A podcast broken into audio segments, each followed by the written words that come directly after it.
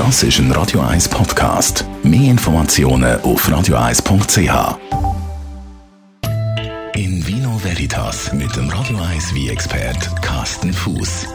Carsten, die Ostertage stehen sozusagen vor der Tür der eine oder die andere geht jetzt dann vielleicht posten für die vier Tage, wo man ja dann wahrscheinlich nicht so viel unterwegs ist, aber doch vielleicht das ein oder andere Essen geplant hat. Und zum Essen, da gibt es vielleicht dann auch noch einen Wein.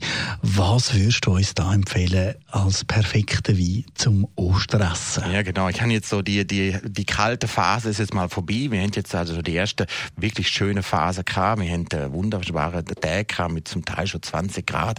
Und da kommt natürlich so stimmig auf, äh, leichte, frische Wein. Das münd jetzt nicht immer frische Weiß wie sie. Mir ist da gerade so in den Sinn gekommen, wieso nicht mal wieder ein Rosé? Und, äh, und Rosé, da trümpft zwar viel die Nase und sage, ja, ja, Rosé ist nicht weiß, ist nicht richtig rot, ist so eine, weder Fisch noch Vogel. Aber ich finde Rosé eigentlich gerade so im, im Sommer, im Frühling, finde ich das eigentlich etwas ganz, äh, ganz Spannendes. So, das kann sehr, sehr gut sein. Und jetzt eben gerade um die Ostern herum gibt es ja ab und zu auch noch ein bisschen Fisch oder so.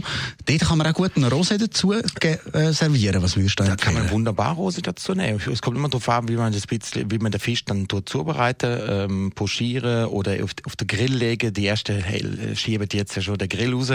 Und äh, wenn man jetzt, eine, äh, ich sage jetzt mal, eine schöne Dorade auf den Grill legt, da gibt's in der Dorade hinter schöne Röstaromen vom Feuer natürlich, vom, vom Rauch. Und da passen natürlich so schöne, kräftige Rose dazu, wo zum Teil relativ hell in der Farbe sind, aber auch ein bisschen dunklere Sorte. Da kann man äh, wie aus, aus Bandol nehmen, zum Beispiel äh, Bandol Rosé. Man kann Côte Provence nehmen, man kann Rosado nehmen aus Spanien oder eben aus Portugal. Man kann italienische Rosato nehmen. Also da, Vielfalt ist da. Ähm, Jetzt sagen viele, ja, die Rose da, wo so pinkig ausgesehen, das sieht schon giftig aus. Das hat natürlich immer mit der Herstellung zu tun und mit der Trubesorte.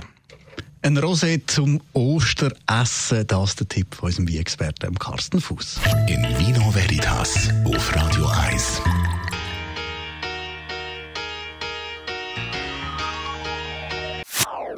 Das ist ein Radio 1 Podcast. Mehr Informationen auf radio1.ch.